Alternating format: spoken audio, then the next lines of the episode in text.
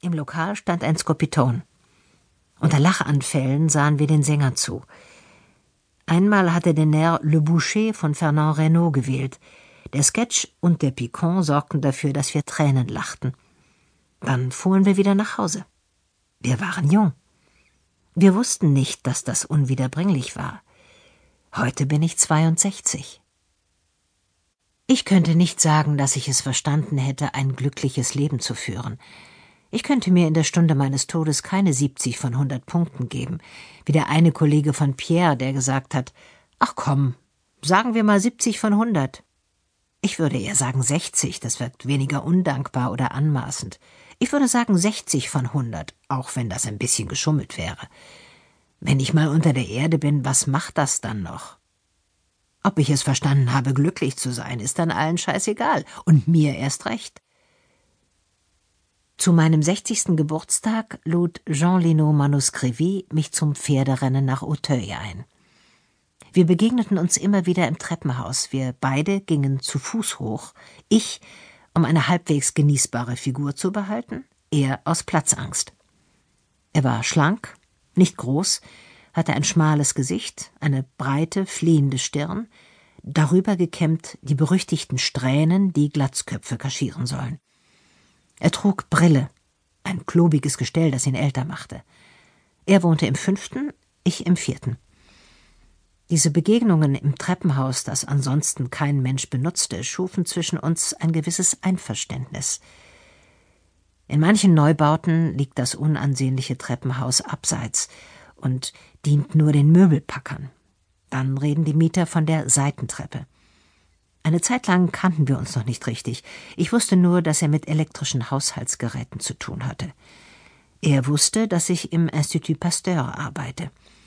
Meine genaue Berufsbezeichnung, Patentingenieurin, sagt keinem Menschen etwas, und ich versuche nicht mehr, es so zu erklären, dass es attraktiv klingt. Einmal haben Pierre und ich ein Glas bei ihnen oben getrunken. Beide Paare zusammen.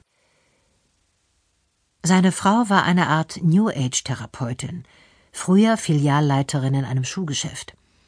Sie waren noch nicht lange verheiratet, also im Vergleich zu uns.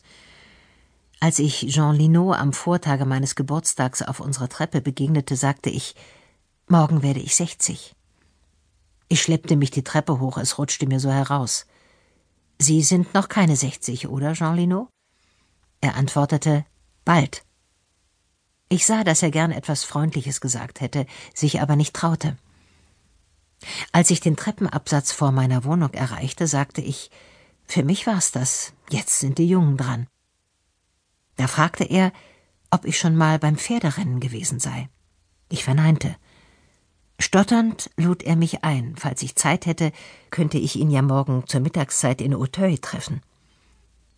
Als ich an der Rennbahn eintraf, saß er im Restaurant, hing an den Fensterscheiben über dem Paddock.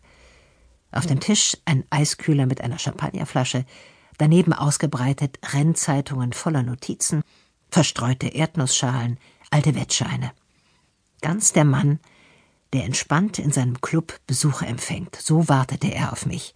Der absolute Kontrast zu dem Jean Linot, den ich bisher kannte.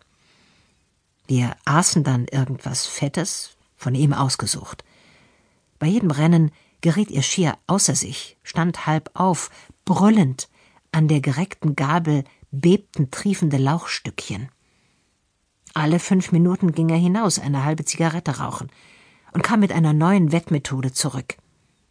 Ich hatte ihn noch nie so überschäumend energisch, ja freudig erlebt. Wir setzten unbedeutende Summen auf Pferde mit verkanntem Potenzial.